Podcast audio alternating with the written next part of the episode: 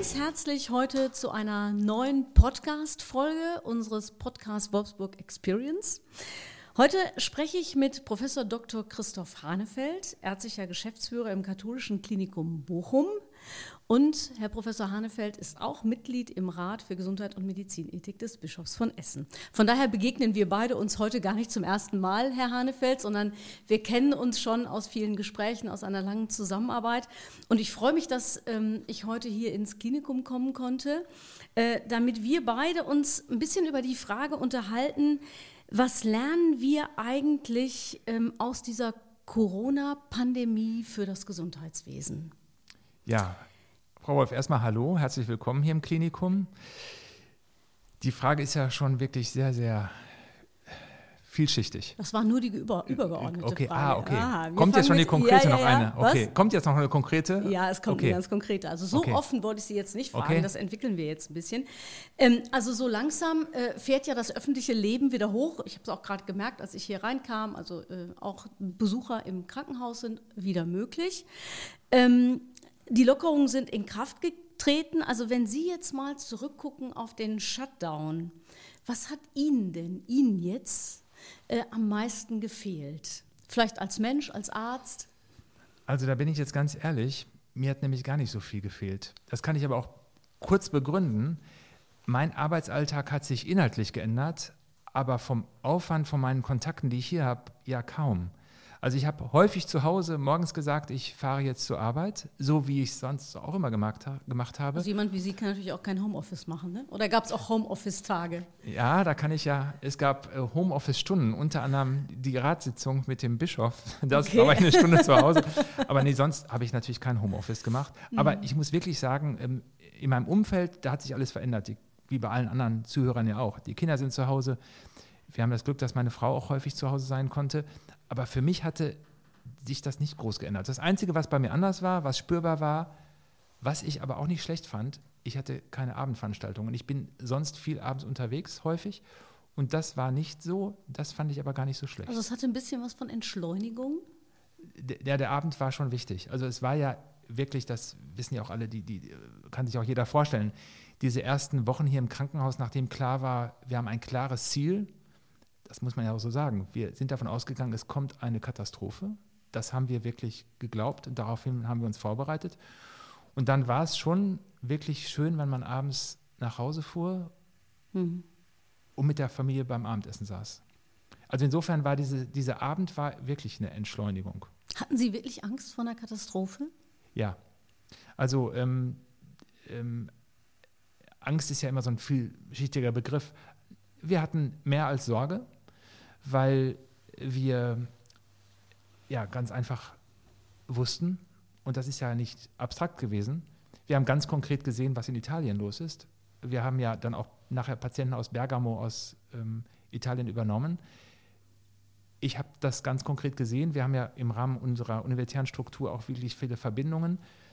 Und ich habe gesehen, das ist eben nicht abstrakt, sondern wir haben gesehen, dass in Italien in hochmodernen Intensivstationen, das konnte man ja sehen, wir sprechen ja nicht von von Drittweltländern, sondern wir haben gesehen, es waren hoch ähm, aufgestellte Intensivstationen, die eben nicht mehr arbeiten konnten. Das gleiche galt fürs Alsace. Für mich ist ja immer noch, das muss man auch immer noch sagen, das Elsass ist vier Stunden weg und dort gab es diese Katastrophe.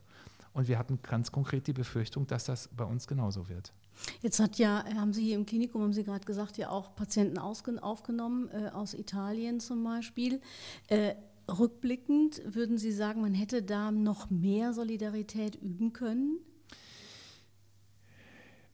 Im Nachhinein, gut, bei uns war die Frage, nehmt ihr zwei Patienten, haben wir zugesagt und dann kam eine Anfrage, nehmt ihr noch einen niederländischen Patienten? Das war eine andere Phase. Ich habe damals gesagt, wir übernehmen drei, kann aber schon sagen, dass ich das mit Bedacht gemacht habe, weil ich nicht wusste, ob nicht in den Folgetagen bei uns mhm. auch Engpässe entstehen werden. Im Nachhinein, Im Nachhinein kann man, kann man immer reden. sagen, ganz ja. genau. Aber mhm. als wir den dritten angenommen haben, diesen dritten Patienten, da gab es auch, das kann ich auch sagen, es gab auch kritische Stimmen, ob wir damit nicht unsere Kapazitäten hier jetzt schon verbrauchen. Im Nachhinein war es richtig, im Nachhinein hätte man mehr nehmen können, aber zum damaligen Zeitpunkt war das, muss man schon sagen, eine klare Entscheidung, mehr als drei können wir nicht nehmen. Hm, jetzt sind wir ja in so einer äh, Situation, dass wir jetzt im Grunde schon wieder dabei sind, äh, das gesellschaftliche Leben zu lockern. Am Anfang gab es ja einen großen Konsens, äh, wir fahren alles runter. Es wurde auch gesellschaftlich ja sehr stark mitgetragen. Mittlerweile ist der Druck, das gesellschaftliche Leben ja wieder hochzufahren, also in die sogenannte neue Normalität zu kommen, deutlich größer. Wie gucken Sie auf diese Debatte? Macht Ihnen das neue Sorgen? Oder sagen Sie, wir kennen das Virus jetzt eigentlich so gut, dass man manches jetzt auch sehr vertretbar machen kann? Also da frage ich Sie jetzt auch wirklich als Arzt. Also das ist wirklich ein Punkt, auch da wird man im halben Jahr anders drüber sprechen. Ich mhm. habe weiterhin Sorge. Wir haben ja die Verläufe auch gesehen, bei uns sind Menschen gestorben. Mhm. Es ist ja nicht so, dass es keine ernstzunehmende Erkrankung ist, sondern bei uns sind ähm, auch Patienten auf der Intensivstation gestorben. Und ähm, wir haben in Deutschland momentan vielleicht, hoffentlich auch in den nächsten Monaten nicht diese Probleme. Ausschließen kann ich nicht, dass es in den nächsten Wochen, Monaten nochmal schlimm wird. Und insofern sehe ich natürlich die Öffnung, die wir machen, als notwendig an, aber ich sehe sie auch mit Sorge. Und das, was wir ja alle mitbekommen, ist, dass diese Sorglosigkeit ja teilweise auch ähm, sehr provokativ nach draußen getragen wird. Und ähm, dass wir jetzt, genau wie Sie sagen, wirklich eine Spaltung der Gesellschaft haben, das ist schon problematisch. Auch wiederum eine interessante Erfahrung. Als wir das Ziel klar definiert hatten, da waren wir uns einig und auch das ging im Krankenhaus sehr, sehr gut. Das Ziel war definiert ähm, und alle haben wirklich mitgemacht. Und das Gleiche, was momentan in der Gesellschaft passiert, passiert auch in so einem Krankenhaus. Wir haben eben viele Mitarbeitende, äh, verantwortlicher Stelle. Und auch dort gibt es jetzt eine große Diskussion, in welcher Abfolge, in mhm. welcher Dringlichkeit müssen wir jetzt hier alles wieder hochfahren. In dem Zusammenhang möchte ich aber mal sagen, das ist auch nochmal wichtig, die wirklich dringenden Operationen, die haben mhm. wir auch natürlich in der Zeit durchgeführt und die Eingriffe, ähm, als wir die Beschränkung hatten. Aber jetzt geht es ja wirklich wieder um Dinge, und das ist in der Medizin auch wichtig, wir haben Patienten, bei denen kann man auch gewisse Dinge nicht mehr herausschieben. Und von daher ist es völlig klar, dass wir jetzt das auch sehr konstruktiv machen. Habe aber weiterhin Bedenken, dass etwas passiert. Ich bin eigentlich gar kein ängstlicher Mensch, aber man hat schon eine Sorge. Man sieht es ja um uns herum. Auf einmal kann so ein Hotspot entstehen. Das sehen wir alle. Und darauf müssen wir vorbereitet sein. Und die Sorglosigkeit macht mir in der Tat, ähm, die macht mir Sorgen. Die Sorglosigkeit der Menschen macht mir Sorgen. Jetzt haben wir so eine Pandemiesituation ja noch nie gehabt. Also äh, es ist immer mal davor gewarnt worden, aber ernst genommen hat es ja eigentlich niemand. Ähm, wenn Sie jetzt schon mal diese drei Monate betrachten, ähm, oder vielleicht länger vom, vom, Januar an, als es ins Gespräch kam, oder äh, Dezember äh, bis, bis jetzt, äh, hat denn Ihrer Meinung nach ähm, Deutschland, die Gesellschaft, die Politik darauf angemessen, vernünftig reagiert? Oder kann man jetzt, wenn man sagt, mein Gott, das könnte wieder auf uns zukommen, äh, vielleicht auch mit einem neuen Virus, das ist überhaupt nicht ausgeschlossen, ähm, man könnte anders reagieren, manche Dinge anders machen? Also für eine abschließende Beurteilung ist es wirklich zu früh. Ich glaube, das, das kann man im nächsten Jahr machen. Das kann jetzt, was ich sage, nur ein, ein Zwischenbericht sein. Mhm. Und ich glaube, man kann mehrere Punkte festhalten zum jetzigen Zeitpunkt. Es gab einen gesellschaftlichen Konsens über die Parteien hinweg und das war sehr gut und sinnvoll. Was man noch sagen kann, wir hatten Glück in Deutschland. Ich glaube, wir hatten auch das Glück des Tüchtigen. Warum hatten wir Glück? Wir hatten Glück, dass die Pandemie sich in Europa zunächst in anderen Ländern ausgebreitet hat, und wir es in Deutschland sehr frühzeitig gemerkt haben. Wir haben dann, und das muss man wirklich sagen, gesellschaftlich und politisch aus meiner Sicht zum jetzigen Zeitpunkt beurteilt, sehr, sehr gut gehandelt, sodass man die Zeit wirklich genutzt hat. Ich glaube, wir haben den Shutdown zum richtigen Zeitpunkt gemacht und ich glaube auch die Lockerungen kommen zum richtigen Zeitpunkt. Ich vermute, dass wir in einem Jahr sagen werden, dass wir es bis jetzt, wir haben jetzt Mitte, Mitte Mai, ziemlich gut gemacht haben, gemeinschaftlich. Wir haben die Zeit genutzt, um die Krankenhäuser hochzufahren. Wir hatten dann wiederum auch die Möglichkeiten, die hochzufahren, anders als unsere Nachbarländer, die eben Gesundheitssysteme haben, die vielleicht im Alltag effizienter sind, aber jetzt in dieser Belastungssituation nicht so belastbar waren wie unseres. Sodass ich glaube, dass wir eine Mischung hatten zwischen wirklich besonnenem Verhalten, auch der Politiker, das muss man ja auch mal sagen, auch im Vergleich zu anderen Politikern. Bei allem, was wir kritisieren können an Politikern, konnte man doch jetzt auch nochmal wohltun sehen, welche verantwortungsbewussten Personen wir teilweise an maßgeblichen Stellen mhm. haben. Sie haben äh, gerade ähm, selbst schon kurz die verschobenen Operationen angesprochen, ähm, auch Menschen, die den Rettungswagen nicht gerufen haben und so, sodass ja jetzt eine Debatte schon entsteht. Äh, ist es am Ende vielleicht so, dass mehr Menschen wegen Corona als an Corona sterben? Ähm, wie stehen Sie zu dieser Debatte? Ich habe letztens eine Zahl äh, gehört, dass es angeblich im Bundesinnenministerium äh, ein Papier gibt, in dem zu lesen steht, dass 125.000 Menschen im Laufe des Jahres an verstorbenen Operationen und so weiter sterben. Also wie sehen Sie das und was heißt das auch für äh, das katholische Klinikum? Also was man wirklich sagen kann, ähm, die normalen lebensbedrohlichen erkrankten Patienten, die sind ehrlich gesagt in den letzten Monaten weitergekommen. Also der Rettungsdienst hat bei uns keinen großen Einbruch erlitten, aber ich war gerade noch mal in der Notaufnahme. Man kann schon sagen, dass hier an unserem Haupthaus am Josef-Hospital schon so zwei bis drei Patienten pro Tag gekommen sind in den letzten Wochen, wo man sagt, die hätten eigentlich mal zwei, drei Tage eher kommen sollen. Jetzt gibt es ja eigentlich das Phänomen, dass sowieso keiner gerne ins Krankenhaus kommt. Und das ist jetzt durch Corona nochmal aggraviert worden. Mhm. Die Zurückhaltung ist wirklich nachweislich mhm. höher geworden. Und wir hatten gerade jetzt auch, kann ich vielleicht mal zwei konkrete Beispiele benennen, weil das vielleicht für die Zuhörer ganz interessant ist. Wir hatten gerade letzte Woche einen Patienten, der typische Herzbeschwerden hatte, und der ist wirklich auch mit der Aussage, Mensch, ich, ich wollte nicht ins Krankenhaus wegen Corona, der ist wirklich leider erst drei, vier Tage später gekommen, mhm. genau mit der Begründung. Und dort war der Herzinfarkt dann wirklich so, der hat es Gott sei Dank überlebt, aber der Herzinfarkt hatte einen Schaden am Herzen gemacht, der eben nicht mehr reparabel mhm. ist. Das ist ein Beispiel. Das zweite Beispiel war ein Patient, der immer wieder zu Hause vorletzte Woche Sonntag umgefallen ist, fünf, sechs Mal umgefallen ist und dann auch gesagt hat, ich, ich möchte nicht ins Krankenhaus. Auch da immer wieder der Punkt, keiner geht gerne ins Krankenhaus, aber auch da kam die Begründung, ah nee, die Nachbarn haben gesagt, momentan lieber nicht ins Krankenhaus gehen. Der ist dann glücklicherweise gekommen und hat dann einen Herzschrittmacher bekommen, sodass der keinen permanenten Schaden erlitten hat. Also es sind definitiv Patienten, die eben nicht kommen. Das sind die akuten Notfälle. Ich mache mir noch mehr Sorgen um die chronischen Patienten, die chronisch kranken Patienten. Da haben wir ja hier bei uns viele mit den Spezialisierungen zum Beispiel Neurologie oder eben auch Onkologie. Wir haben jetzt gerade eine Patientin, ich hatte mit unserem Chirurgen vorgestern darüber gesprochen, die hat ähm, eine schwerwiegende Tumorerkrankung und ist auch wirklich Wochen verspätet gekommen. Mhm. Immer die Mischung. Mhm. Sowieso nicht gerne ins Krankenhaus, aber auch ja, Corona. Klar. Und gerade bei onkologischen Erkrankungen darf man eben nicht warten. Wir haben ja in der Onkologie heute bei vielen Krankheitsentitäten schon die Möglichkeit, nicht nur es zu verbessern, sondern teilweise zu heilen. Aber da spielt der Zeitfaktor eine große Rolle. Und ich glaube, das sind Patienten, über die man jetzt aktuell auch sprechen muss.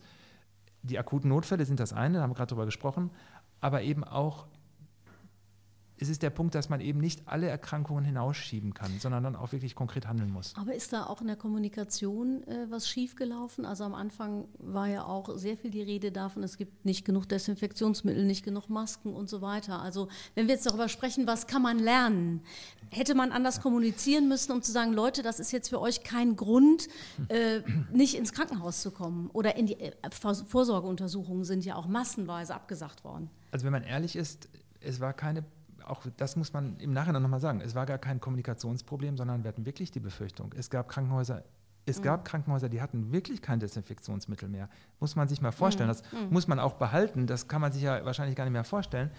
Wir hatten keine Schutzmasken. Also es ist wirklich so, dass im März in der Tat ein Engpass da war. Und damals war dann das eben nicht nur ein Kommunikationsproblem, sondern es war ein, ein echtes Problem. Sehen Sie denn, äh, dass man das einfach für die Zukunft abstellen kann, dass man in dem Fall auch lernt aus dieser Pandemiesituation? Also wir werden lernen müssen. Ich möchte aber auch, ich komme sofort auf den Punkt, noch ein, eine Sache sagen, weil die noch real ist. Das, was ich jetzt erzähle, ist real, Mitte Mai. Ich Wir hoffe, haben- das ist alles real, was Sie Ja, erzählen. ja, Nein, aber, ja, aber real zum jetzigen Zeitpunkt. natürlich, ich sage natürlich nur reale Dinge. Nein, aber auch zum jetzigen Zeitpunkt. Ich habe nämlich gestern, gerade gestern nochmal mit unserer Apothekerin gesprochen. Ich meine, das ist genau auch wichtig für den, für, den, für den Punkt, was können wir lernen. Wir haben aktuell Mitte Mai genug Medikamente auf der Intensivstation für die Patienten, die wir hier behandeln. Für mehr aber nicht. Das heißt, Hm. wir haben ähm, wirklich aufgrund der globalen Bedeutung dieser Pandemie wirklich Nachschubprobleme bei Alltagsmedikationen. Ähm, das heißt also, jeder kann jetzt wirklich beruhigt ins Krankenhaus gehen, bekommt die Operation, haben wir auch alles da. Wird das nochmal wieder mehr, ist das Problem eben noch nicht gelöst. Und deswegen kann ich nur nochmal sagen, wir sind aus der ganzen Situation noch nicht heraus, sondern wir können alles, kommt wieder auf den Punkt, was müssen wir tun, damit es nicht schlimmer wird. Wir können echt nur hoffen und alles tun, damit es nicht wieder schlimmer wird, weil die Probleme, die wir im März hatten, die sind nicht aus der Welt. Aber es sind Dinge, an denen man sozusagen nachhaltig arbeiten Ja. muss. Denn äh, keiner glaubt, glaube ich, dass eine Pandemiesituation nicht wieder entstehen könnte. Also- Ob es jetzt mit Covid-19 oder mit was anderem ist. Also ich glaube, das haben wir jetzt alle verstanden. Ähm, das ist auch real, die, die Situation. Ähm, auch gestern Abend, wir wollen ja so ein bisschen sprechen, wie, wie es auch so im Alltag ist. Wir haben gestern Abend zu Hause gesprochen über das Thema Erdbeben. Mhm. Ähm, also nicht jetzt bei uns, sondern in, den, in den, äh, San Francisco und, und ähnliches. Wir wissen das und trotzdem Ja. wohnen da die Menschen.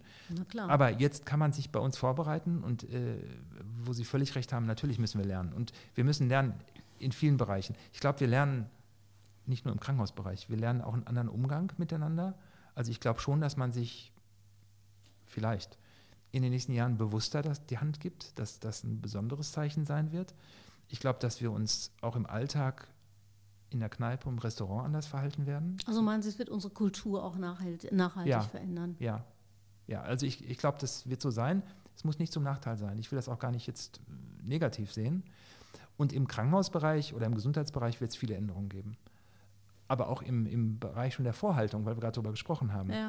Ich glaube, das mit den Schutzmasken wird uns nicht nochmal passieren. Ich glaube auch, sind wir uns auch alle einig, auch unser Verhalten wird sich teilweise ändern. Wir haben gerade über Medikamente gesprochen. Ich bin mir sicher, dass wir in Europa da viel besser demnächst darauf aufpassen, dass die Medikamente auch hier hergestellt werden. Also dass man Lieferketten nochmal überdenkt.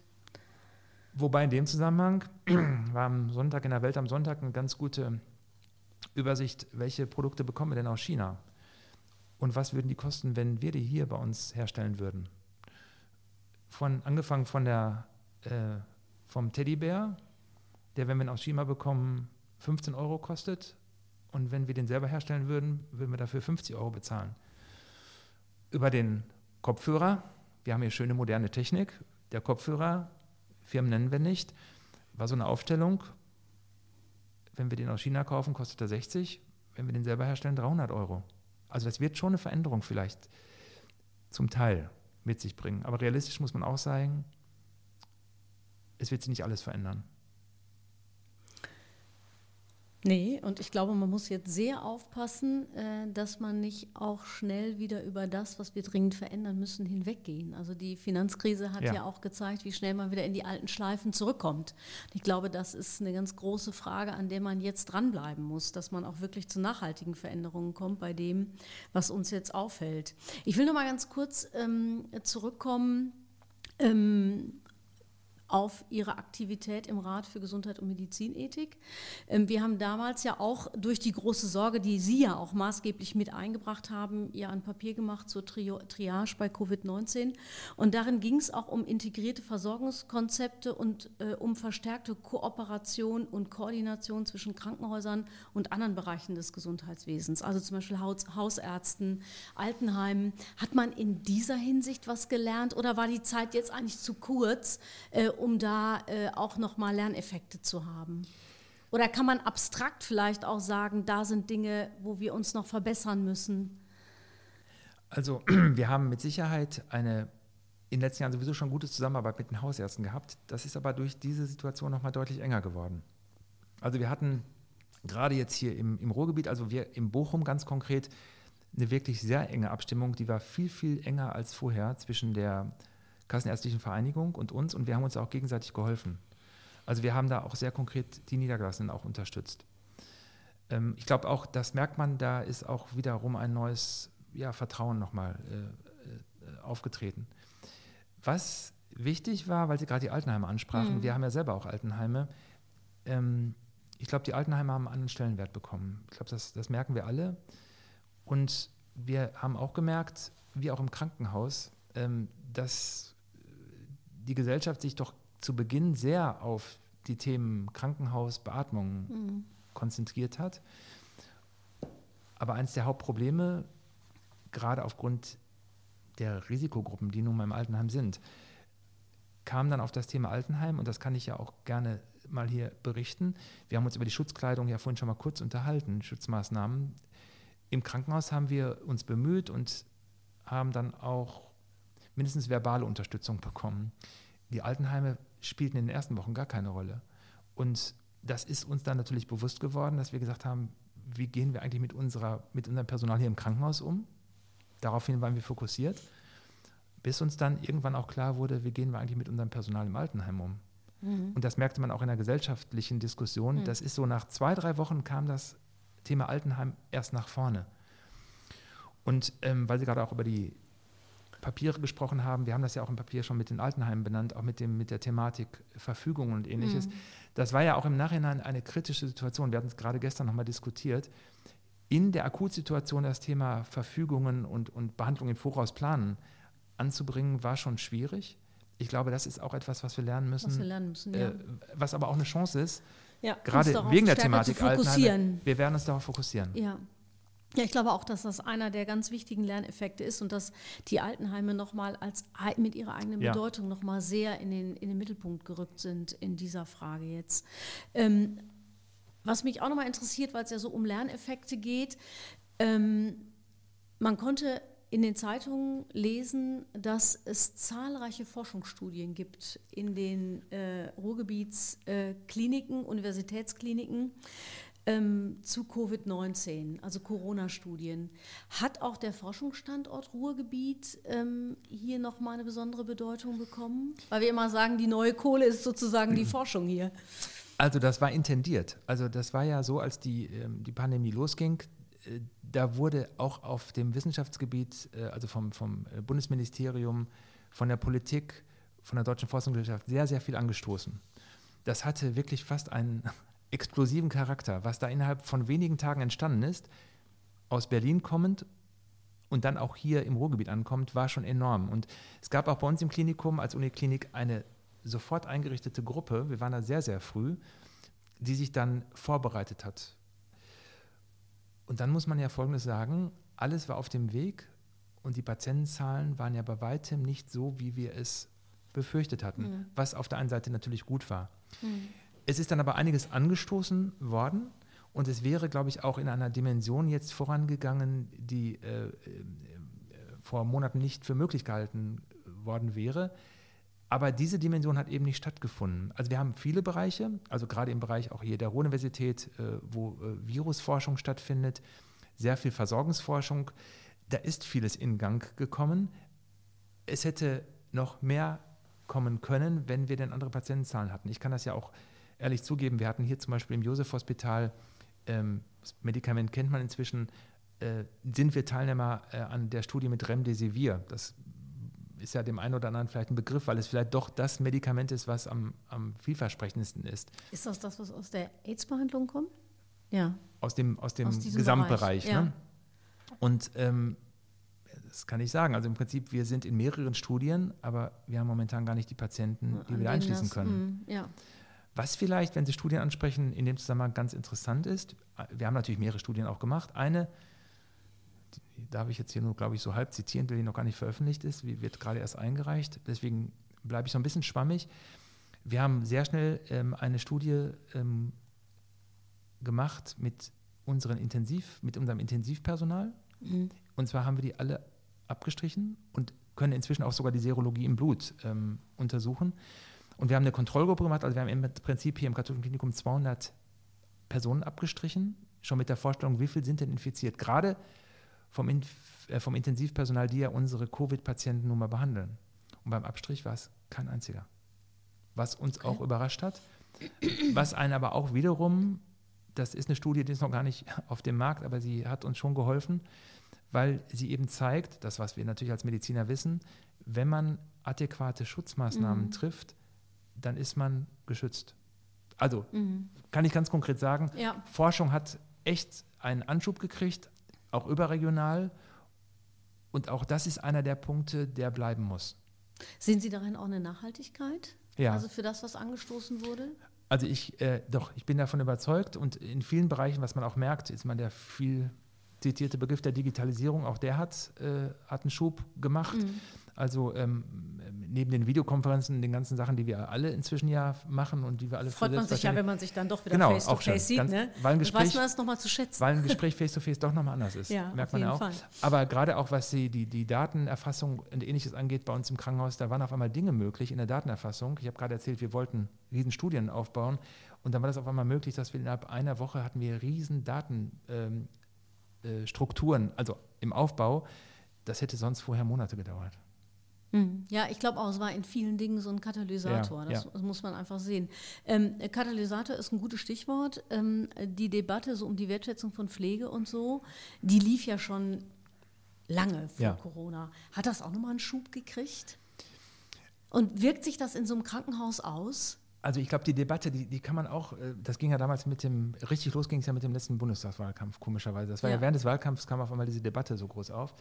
Ähm, ich glaube, dass die Pflege inzwischen positiv gemeint selbstbewusst auch schon war, als mm. wir in diese mhm. Krise gegangen sind. Es hat sich eine neue Pflegegewerkschaft in Bochum gegründet, ne? Bochumer Bund. Gut, also. Ähm, das hat aber nichts mit Ihnen zu tun. Nein, ne? nein, nein, nein, nein. Also nicht, dass ich wüsste. also die Pflege ist, äh, das finde ich auch gut, ist selbstbewusst geworden. Also mhm. nicht jetzt hier nur noch dadurch, sondern auch vorher schon. Und hier war es so, äh, das kann ich ja auch sagen, ich habe ja wirklich, das ist auch toll. Ich bin ja in diesem Haus groß geworden, hier im Josef-Hospital. Und als ich an den ersten Abenden dann mal auch äh, auf der Intensivstation also dazu war. muss man vielleicht sagen, Sie waren schon PJler hier genau, in Bochum. Genau, richtig, genau. Ja. Darf man gar nicht sagen, weil es eigentlich der Karriere gar nicht förderlich ist. Ne? Aber, es gibt ähm, so manche Eigengewächse. Genau. Und ähm, da war es so, dass ich dann auf die Intensivstation gegangen bin und dann mit Schwestern natürlich gesprochen habe, mit denen ich vor 25 Jahren noch zusammengearbeitet habe. Und das war auch so, noch ein ganz kurzer Einschub, dass die mir auch schon sagten, sie hatten Angst. Das war schon die Phase mm. im, im, mm. im Februar, März. Aber was ich eigentlich sagen wollte, äh, die sind schon sehr selbstbewusst positiv. Also es, mhm. Äh, die wissen schon, wie wichtig die waren, aber die haben damit nicht übertrieben und kokettiert, sondern den, die ich gerade auch so vor Augen habe, denen ist schon klar, welche Funktion sie haben, welchen Stellenwert sie haben. Und weil sie den Begriff Wertschätzung sagen, im Krankenhaus war es in den letzten Jahren nicht leicht und man hätte vieles vielleicht auch nicht vielleicht, mit Sicherheit anders machen wollen, aber es gibt nun mal auch Zwänge, unter denen wir alle waren mhm. und sind. Und ich glaube, dass die meisten, natürlich nicht alle, schon bei uns merken, dass wir die Wertschätzung haben. Ich habe gerade so ein bisschen spaßig den Bochumer Bund genannt, ne? aber ich meine das natürlich ernst. Also es geht ja jetzt auch um Pflegekammern, eine neue gewerkschaftliche Organisierung ähm, von Pflegenden. Ähm, erwarten Sie in dem Sinne auch eine Stärkung? Das wird es vielleicht für die Krankenhäuser nicht einfacher machen. Also die Stärkung ist schon wichtig, weil ich ja auch die Zeiten kannte, wie man früher mit Pflege umgegangen ist. Ähm, und von daher ist es, ist es wie immer. Es, das ist das Pendel, das vielbesagte Pendel, von dem wir immer sprechen. Es muss ein Miteinander geben und es darf jetzt auch nicht dazu führen, dass es ein Funktionärsdasein gibt mhm. auf der anderen Seite, sondern die Ärzte müssen sich bewegen. Ich glaube, das hat stattgefunden, noch nicht mhm. in allen Bereichen, in vielen. Wenn ich das vergleiche, ist der Umgang heute zwischen Ärzten und Pflegenden ein völlig anderer als er noch vor mhm. 20 Jahren war. Deutlich kollegialer. Ja, mhm. ja. Ja. Ich würde gerne ähm, zum Schluss, weil wir ja fragen, also ähm, was lernen wir daraus, noch mal ein bisschen auf die Gesundheitspolitik gucken. Es gab ja massenweise Diskussionen in den letzten Jahren, gesundheitspolitische Diskussionen. Ähm, können wir gesundheitspolitisch lernen aus dieser Pandemiezeit? Auf jeden Fall. Also wenn wir nichts lernen würden, dann hätten wir was falsch gemacht. So ein paar Punkte, die ich sagen kann, ist ja klar. Jetzt bin ich ja Geschäftsführer eines Krankenhauses, von daher kann ich einen Punkt sagen, den sage ich aber auch selbstbewusst. Die Krankenhäuser haben in dieser Situation, wo, die, wo unklar war, was passiert, haben ihre Verantwortung umfänglich wahrgenommen. Und wir haben es geschafft, etwas aufzubauen, was weltweit kein anderes Land geschafft hat. Wir haben ehrlich gesagt ohne tägliche Unterstützung vieles selber machen müssen. Ich nenne nur das Thema Schutzmaterial, das mussten wir alleine erledigen. Jetzt gibt es, und das ist gut so, die finanzielle Unterstützung, aber wir sind auch dieser Verantwortung gerecht geworden und wir haben es hier bei uns zum Beispiel geschafft, was wir Gott sei Dank nicht gebraucht haben, unsere Beatmungskapazitäten innerhalb von zwei Wochen zu verdoppeln. Also ich will damit was sagen. Was machen Sie jetzt eigentlich damit? Ja, also man muss sagen, wenn das man. Ich mal jetzt so ja, dazwischen. Ja. Nee, wenn man verdoppeln sagt, muss man ja sagen, es geht ja nicht nur darum, dass man jetzt Beatmungs, muss man kurz erklären. Beatmungskapazitäten verdoppelt heißt, wir haben die Beatmungsmaschinen aus den Operationssälen rausgeholt, weil wir Mhm. da nicht operiert haben. Mhm. Wir haben den aus vielen Bereichen, wo wir ambulant operieren, zusammengezogen und deswegen haben wir da viel geschafft. Wir haben aber auch 14 Geräte zusätzlich gekauft. Mhm. Also das muss man auch sagen, weil es ja damals hieß, äh, jeder bekommt dann 50.000 Euro. Und wir hatten Glück, dass wir aufgrund unserer Struktur überhaupt noch welche bekommen haben. Mhm. Denn die viel zitierten Geräte, die da vom Bund gekommen, kommen sollten, die sind eigentlich, ehrlich gesagt, bisher gar nicht angekommen. Also wir haben das alles alleine geschafft. Vielleicht gibt es sie bis zur nächsten Pandemie. Das kann gut sein. ähm, also man kann sagen, die Krankenhäuser, auf die war Verlass. Das Zweite ist, wir, gerade wie Sie schon sagten, wir waren natürlich und sind auch weiter in der Diskussion, wie muss sich Krankenhauslandschaft verändern. Da kann ich ja für uns sagen, wir haben uns, ist ja nicht so, dass wir uns erst seit zwei Jahren verändert haben. Es gab auch bei uns jetzt hier, wir haben sechs Krankenhäuser, davon gibt es kein einziges Normalversorgungshaus mehr, sondern wir haben alles spezialisiert Mhm. an den Standorten. Ähm, was ich dann in dem Zusammenhang immer gerne sage, jetzt auch, wenn ich mit Politikern spreche, aber natürlich immer mit dem Augenzwinkern, vor einem halben Jahr wurde uns gesagt, wie toll alles in Dänemark ist und wie toll es in den Niederlanden ist. Und da gibt es wirklich, ich habe es mir angeguckt, ja, es gibt da wirklich hervorragende, hochgradig effiziente Krankenhäuser.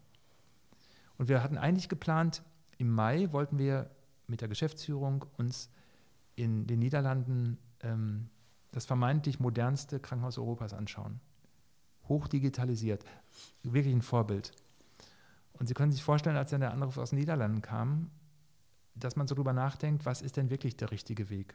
Und der Weg wird der Mittelweg sein. Es wird nicht das höchst effizienteste Krankenhaus sein, was ähm, im Normalfall wirklich vernünftig ist.